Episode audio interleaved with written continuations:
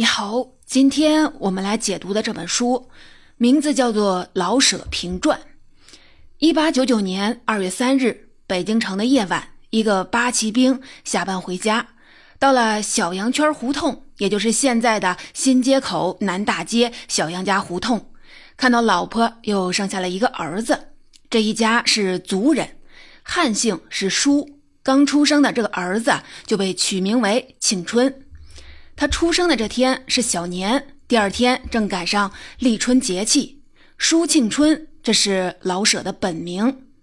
从出生到一九六六年辞世，老舍活了六十七岁。他的出生地小羊圈胡同和死亡之地太平湖公园相距只有几里地，这两个地方都在北京老城的西北角。再扩大一点范围，从阜成门到西四。到西安门大街，到景山鼓楼、德胜门、西直门，再回到阜成门，也就是北京老城的西北部分。老舍作品中的北京地名大多集中在这片区域，这片区域也是清末时期正红旗和正黄旗的驻地。老舍的爸爸就是正红旗下的一个护军士兵。清兵进入北京时，就有一项法令。北京四九城以内，差不多就是现在的二环路以内，是八旗满洲、八旗蒙古和八旗汉军的驻扎地。汉人、回族人等等都要卖掉城内的房产，搬到二环外居住。那时的内城可以看作一个大兵营，两黄旗在北，两白旗在东，两蓝旗在南，两红旗在西。八旗的设置是清代的一项政治军事制度。简单来说，它规定旗人，特别是满洲旗人，只能当兵吃粮饷。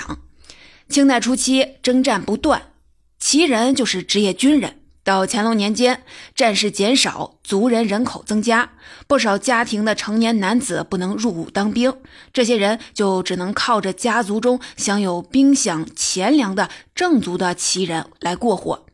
旗人职业军人的身份不能改变，不能打工，不能经商，就把精力啊放在娱乐活动上，唱戏、看戏、提笼架鸟。兵饷有定数，人口却在增多，于是啊，贫困旗人家庭也随之增多了。清廷在北京定都两百多年，满人也就把北京认作了故乡。我们交代这个背景，是想说明老舍身上的三个特点：其一。一提到老舍，大家知道他是一位写北京的作家，他跟北京确实是骨肉相连。其二，老舍写小说，但他也写过京剧戏本，写过大鼓词、太平歌词，自己也能唱，他对多种的曲艺形式都非常熟悉。其三，老舍是一个关注底层人民疾苦的作家，他写骆驼祥子，写日本占领下的小羊圈胡同，写龙须沟里的成疯子。他在新中国成立后获得人民艺术家的称号，这些文学成就跟他早年的贫困是分不开的。今天解读的这本《老舍评传》，作者是关继新，吉林满族人，曾任老舍研究会会长，是一位满族文化与满族文学的研究者。他在这本书当中梳理了老舍一生的文学活动，分析了他在不同时期的代表作，与其他老舍传记相比。这本书最大的特色就是紧扣老舍的奇人身份。实际上，老舍笔下的许多人物也都有奇人特色。通过今天的这本书，我们就能够从特定的历史时代和满族文化的背景下，更好地了解老舍的文学风格，以及为什么他的作品具有经久不衰的感染力。我对这本书的解读分成了三个部分。第一部分，我们来讲老舍的青年时代，从他年少讲到抗战爆发。第二部分，我们从一九三七年讲到一九四九年，看看老舍的文艺思想经历了什么改变。第三部分是老舍一九四九年之后的经历。我们来进入第一部分，了解一下老舍的青年时代。老舍年少之时赶上了几桩大事儿，头一遭就是八国联军进北京。一九零零年八月。老舍的父亲战死在了北京。后来，老舍是靠慈善家刘寿锦的资助进小学读书。这位刘大叔后来出家为僧了，老舍为他写过一篇《宗岳大师》，表达缅怀之情。第二遭大事是一九一二年清帝逊位，这一年老舍小学毕业，母亲打工为老舍读中学挣学费。辛亥革命已经爆发，口号是驱逐鞑虏，恢复中华。谁是鞑虏呢？就是满族人。有统计显示，清朝末年北京旗人有六十多万人。辛亥革命后，满族人要么是隐瞒身份，要么就是离开北京，再或者就贫困而死。到了一九四九年，北京的满族人口仅剩了三万余人。一九一三年，老舍考入公费的北京师范学校。一九一八年六月毕业，作为优秀的毕业生，九月他被派到了一家小学担任校长，这就是现在的北京方家胡同小学。他们现在还把老舍视为是老校长。老舍把小学校管理得很不错，但在第二年又碰上了一遭大事——五四运动。老舍说自己是五四运动的旁观者，但他内心还是起了很大的波澜。除了感受到爱国精神，他还在两个方面很有触动。一个是对文化传统的态度。他当年上小学，第一件事儿就是给孔圣人磕头。等他当了小学校长，发现新文化运动要打翻两千年的老章程，要反对礼教，他明白了人不能做礼教的奴隶。另一个就是文艺洗礼。老舍说过这样一番话：到了五四运动时期，白话文学兴起，我不由得狂喜。假如那时候凡能写几个字的都想一跃而成小说家，我就也是一个了。本书的作者关继新说，在文坛上承接气候的奇人作家，他们作品的特征之一就是文字通俗浅显。这是因为一方面满族向来爱好俗文化和俗文学，另一个方面满人对汉族文学的文言传统掌握的不好，所以他们形成了一种共同的风格和志趣。在俗白中见生动。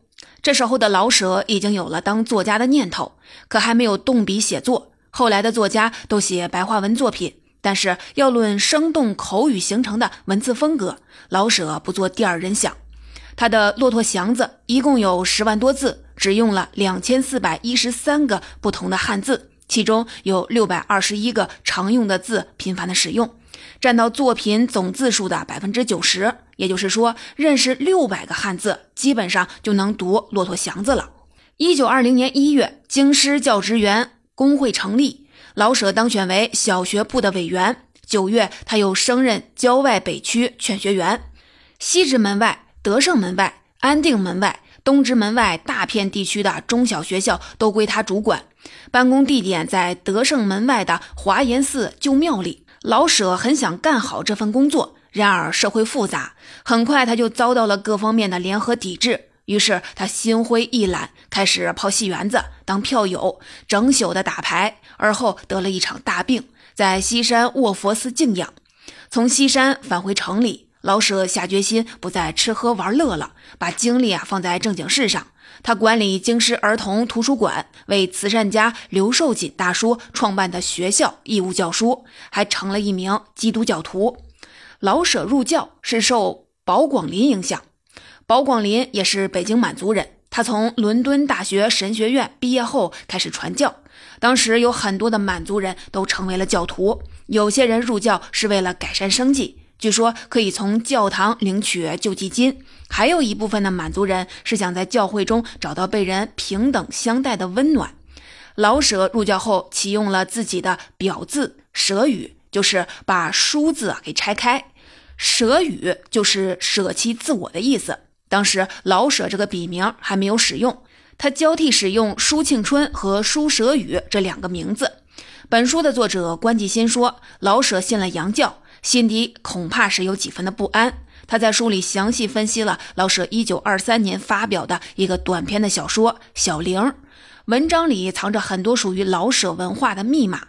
有兴趣的话，你可以去翻一翻原书。一九二三年，经保广林的引荐，老舍认识了在燕京大学任教的英国教授伊文斯。业余时间，他会去燕京大学旁听英语课。到一九二四年，伊文斯举荐老舍前往伦敦大学的东方学院担任中文讲师。在伦敦大学教书期间，老舍用业余时间写了两本长篇小说，一部是老张的哲学，另一部是赵子曰。他还协助英国人艾克顿翻译了古典小说《金瓶梅》。起初，老舍写小说是写着玩的，用他的话来说，贩卖大白话也许是一条出路。老舍在英国读狄更斯的小说，很自然就把狄更斯的作品当做自己写作的参照物。作品在国内的小说月报上发表之后，老舍开始系统的阅读和学习欧洲文学，体会到心理分析和描写工细是当代文艺的特色。于是啊，他又写出了更为成熟的作品《二马》。值得一提的是，老舍还在伦敦编写灌制了《言语生片》这套中文教材，一度在世界各地风行，至今也是对外汉语教育史研究等领域的珍贵的资料。一九二九年的夏天，老舍结束在伦敦大学的工作，游历欧洲大陆，乘船到新加坡，再由新加坡返回了上海。一九三零年的四月，才回到了北京城。此时的北京已经不再是首都，国民政府定都南京，北京改为北平特别市。贫困的奇人也早已无法从政府那里得到粮饷。老舍回家后，已经过了而立之年，朋友就给他介绍了个对象。北京师范大学即将毕业的胡杰清，老舍很想当职业作家，但朋友们啊都劝他写小说吃不饱饭，还是得去教书。老舍是师范学校毕业，也没拿过洋博士，在北京的大学里很难谋得教职。此时，济南的齐鲁大学希望老舍前去任教，于是啊，老舍在一九三零年的夏天前往济南。一九三一年的夏天，胡杰清毕业，和老舍结婚。也来到了济南，他在齐鲁中学教高中。在山东的七年，老舍迎来了他第一个创作的高峰期，《猫城记》《离婚》《牛天赐传》《月牙》《断魂枪》《骆驼祥子》《我这一辈子》等等作品都是在山东完成的。一九三四年的秋天，老舍接受山东大学邀请，前往青岛任教。他干了两年后辞职了，成为了职业作家。他心中有一部作品已经酝酿成熟，只待心无二念，虔诚念佛写成。这部作品就是《骆驼祥子》。一九三六年的春天，有一个朋友在老舍的家中闲谈，讲起在北京的一个人力车夫买了个车子又卖掉了，前后三起三落，最终还是受穷。老舍当即就表示，这可以写成一篇小说。那朋友便又讲起了一则译文，说有个车夫被军队抓了去，趁军队转移，偷偷的牵回来三匹骆驼，因祸得福了。北平车夫骆驼这几个关键词，让客居青岛的老舍浮想联翩。老舍说：“我生在北平，那里的人、事儿、风景、味道和卖酸梅汤、杏仁茶的吆喝声，我全都熟悉。一闭眼，我的北平就完整的像一张色彩鲜明的图画浮立在我的心中。我敢放胆地描画它，它是一条清溪，我每一探手就摸上条活泼泼的鱼儿来。”人力车夫在老舍的邻居和亲友当中非常的多，他积累了十多年对车夫的观察，既了解他们的命运，也了解他们的心路。此前，人力车夫就在老舍的作品当中出现过。这一回，老舍再通过写信向朋友讨教人力车和骆驼的门道，卯足了力气，要让骆驼祥子这个形象跃然纸上。一九三六年的七月中旬，老舍从山东大学辞职，动手写作。两个月后，《骆驼祥子》这本小说就开始在上海的《宇宙风》杂志上连载了。全稿写完后，老舍告诉《宇宙风》的编辑：“这是一本最使我满意的作品，是我的重头戏，好比弹教天唱《定军山》。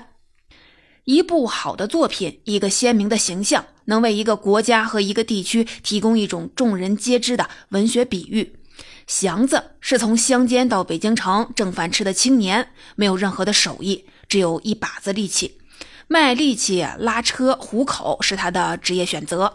苦拼三年，攒够了钱，买了一辆属于自己的车，这是他的志向。要是能有更多的车，开车厂，那是他不敢想的奢望。但第一辆车被乱兵抢走，攒够了买第二辆车的钱，又被假公济私的侦探给敲诈了。他娶了虎妞，买了一个新车。不久，虎妞就难产而死。为了料理后事，祥子再度的卖掉了自己的车。祥子要强，但他从一个高等的车夫滑落成了下三滥。健壮的身体本来是他的本钱，苦了累了，吃两碗老豆腐，吃一张大饼，或者是几个羊肉包子，他就满血复活。然而啊，祥子丧失了健壮的身体，也丧失了要强的精神。都市贫民依赖自己的奋发劳作，摆脱悲苦命运的控制，这是现代社会相当严肃的题目。我们说一个人的犹疑彷徨，可能会提到哈姆雷特。我们说，一个人以身体上的血汗付出支撑自己的梦想，可能会提到骆驼祥子。这就是文学作品提供给我们通用的比喻，人人都明白这个文学人物的命运，人人都明白其中的寓意。这就是进入人心、能流传百世的作品。辞了教职，专心写作的老舍，作品结构均衡，跟英国期间相比有了很大的进步。他的名声也开始响亮，稿约不断。作品在上海出版，广受好评。他原本想把自己脑子里的故事一个一个的写出来，但抗日战争的进一步爆发打乱了他的计划，他的文艺思想也开始发生转变了。了解完老舍的青年时代，接下来我们来进入第二部分，具体的来看看他的文艺思想发生了什么改变。一九三七年，日本陆战队八月在山东登陆了，九月二十一日，日军飞机就飞到了济南上空。中共地下党领导的平津流亡学生会在济南倡议成立山东省文化界抗敌协会。老舍参加了这个协会的第一次筹备的会议。素来不问政治的老舍，在国难当头之际，为了国家尊严和个人的气节，选择与敌寇势不两立。一九三七年十一月，日军就要杀进济南。老舍将绝大部分的积蓄留在了家里，离开妻子和儿女，孤身坐火车南下，辗转来到了武汉。在这里，老舍结识了由北方逃亡而来的古书艺人傅少访和董连枝。他一面向他们学习京韵大鼓和梨花大鼓的唱腔，一面为他们写新词，写王小赶驴、游击战这样的抗战宣传段子。老舍偏爱京城奇人喜好的大鼓、单弦儿、评书和相声，他熟悉各种曲艺形式，能把曲艺当作救亡文艺宣传的手段。他的自由体诗歌《救国难歌》本身就很接近曲艺说唱的章法样式。从武汉开始到之后抗战的各个阶段，老舍写了大量的短论、杂文和书信，阐述文艺应该效力于抗战的观念。一九三八年年初。中华全国文艺界抗敌协会在武汉开始筹备工作。筹备工作的标志是饭局。第一场饭局是蜀珍酒家，老舍没去参加。第二场饭局在蒲海春饭店，老舍去吃了。两场饭局期间有什么意思呢？国共两党都在想控制这个文化团体，因为这些文化人在抗战时期能够产生重大的影响。国民党不愿意让左翼的作家当负责人，共产党就提出让没有党派色彩的老舍来当负责人。这个文化团体没有理事长或者是主席这样的职务设定，而是由票选出来的理事会组成总务组、组织组、研究组和出版组，分头管理各项的工作。老舍担任关键的总务组的组长，由于工作勤恳出色，他一直当选连任，直到抗战胜利。他发表入会誓词时说道：“我是文艺界的一名小卒，十几年来日日操劳在书桌上与小凳之间，笔是枪，把热血洒在纸上。小卒心中没有大将的韬略，可是小卒该做的一切，我却是做到了。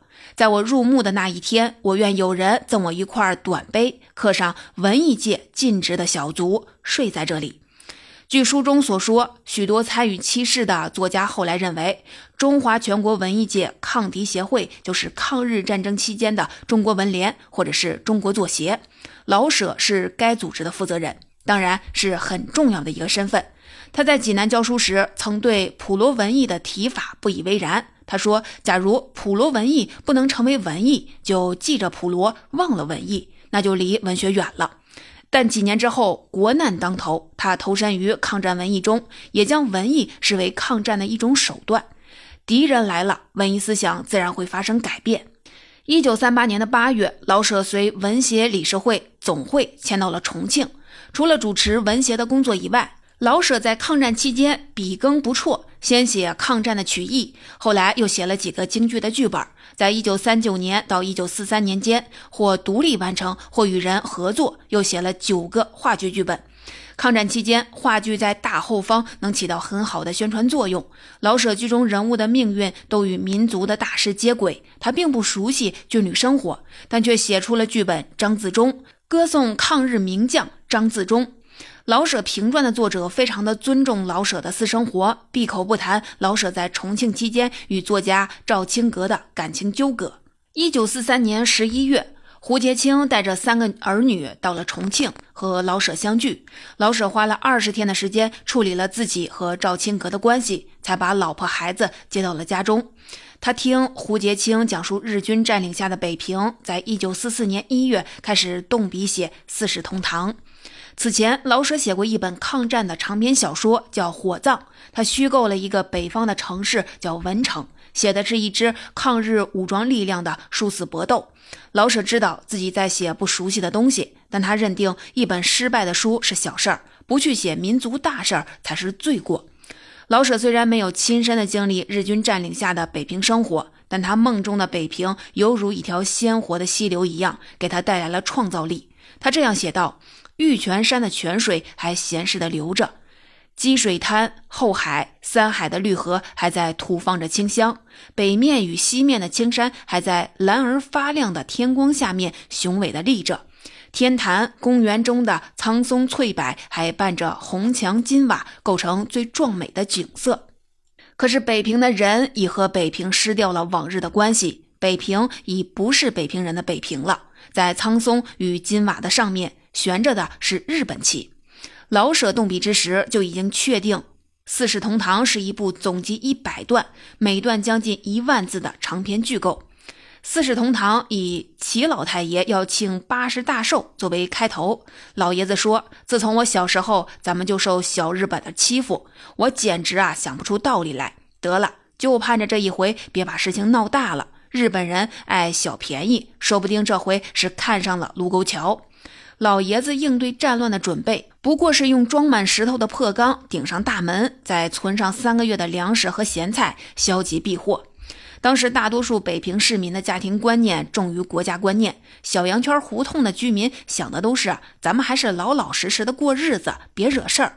反正天下早晚有太平的时候。日本人厉害呀，架不住咱能忍啊。然而，毕氏的前世人被投入了监牢，人力车夫小崔被斩首了。京剧票友小文夫妇死于了枪下，齐老太爷的儿子天佑不堪受辱投河自尽，剃头匠孙七被活埋，李四爷被暴打含恨去世。胜利消息传来时，小妞子被饿死。太平时期想当顺民，战争时期想当更合格的顺民，这就是一些人的生存之道。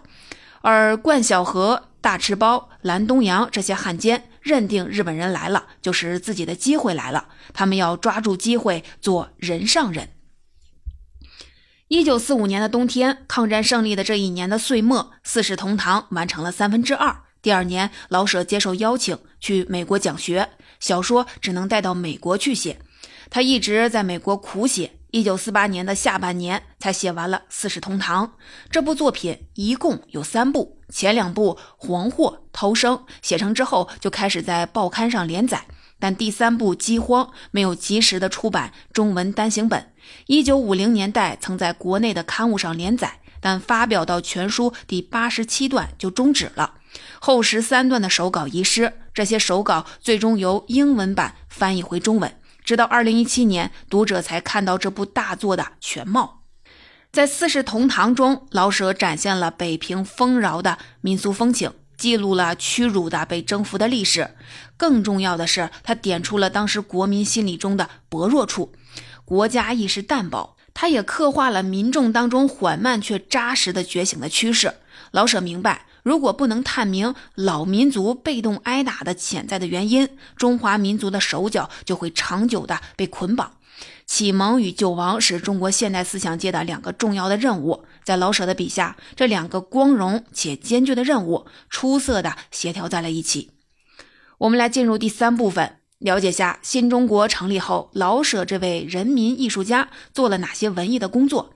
一九四六年的元旦，老舍发表了一篇政论文，说和平是活路，内战是死路。他和郭沫若、茅盾、巴金等人联名的写信，希望国民党结束一党专制。但国内的局势不由得这些文人的想法。三月，老舍赴美讲学，处理自己的作品在美国的版权问题，还在美国写了长篇的小说《古书艺人》。这本小说未能及时的出版中文单行本，是由英文版再翻译成中文的。一九四九年的七月，中国文学艺术界联合会第一次代表大会举行，会后夏衍、郭沫若、丁玲、茅盾、曹禺等人纷纷的致函致电在美国的老舍，敦促他及时的回国。十二月十二日，老舍回到北京，随即接受领导人的接见。一九五零年的一月四日，全国文联在北京饭店举办茶话会，这次茶话会也成为老舍的欢迎会。老舍发表了热情的讲话，还演唱了一段太平歌词，一段京戏，给大家助兴。二月，他被增补为中国文联全国委员会委员。四月，妻子儿女从重庆返回了北京，一家人团聚了。老舍买下东城区灯市口丰盛胡同的一座小套院，这就是现在北京的老舍故居所在地。老舍在这里住了十六年，是他一生中居住时间最久的地方。一九五零年九月，老舍写出了《龙须沟》。第二年，北京市人民政府决定表彰《龙须沟》作者老舍，北京市市长给他颁发奖状，奖状上写着“特授予老舍先生以人民艺术家的荣誉奖状”。老舍对新社会的歌颂是发自内心的。他的亲友有很多都生活在北京，他们能感受到饥荒和通货膨胀已经过去，平民有了更多的工作机会。老舍回到故乡，置身亲友之间。也以平民阶层的爱憎来决定自己的情感和立场。《龙须沟》写的是天桥以臭水沟改造的故事，话剧场景聚焦于一座杂院之中。不论老舍写什么主题，只要他能把胡同里的各种的角色写进戏里，他的戏就生动好看。老舍开创的这个演绎传统，现在也在延续。北街南院是以抗击非典为主题的。窝头会馆是庆祝建国六十周年为主题的，剧中场景都是北京院子里的市井生活。一九五零年五月当选为北京文联主席后，老舍帮助相声艺人和国画家适应新社会的文艺政策，担任多种的社会职务，参加各种会议和出访。一九五二年五月二十一日，老舍在《人民日报》上发表文章说，学习了在延安文艺座谈会上的讲话之后，他明白了文艺是为谁服务的道理。他说自己以前的作品都是在小资产阶级里绕圈子，对于工农兵缺乏了解。以后他要虚心的接受批评，找到文艺的新生命。老舍的一家代表是宣传人民代表选举制的，他的《春华秋实》是写工厂里的无反运动的，长篇纪实小说《无名高地有了名》是写志愿军战士的，《青年突击队》是歌颂青年工人的。一九五七年，老舍写作的话剧《茶馆》一开始也是为了宣传新中国颁布的第一部宪法，但经过作家和剧院的几番的思考和修改，定稿后的剧本成为新中国话剧的丰碑之作。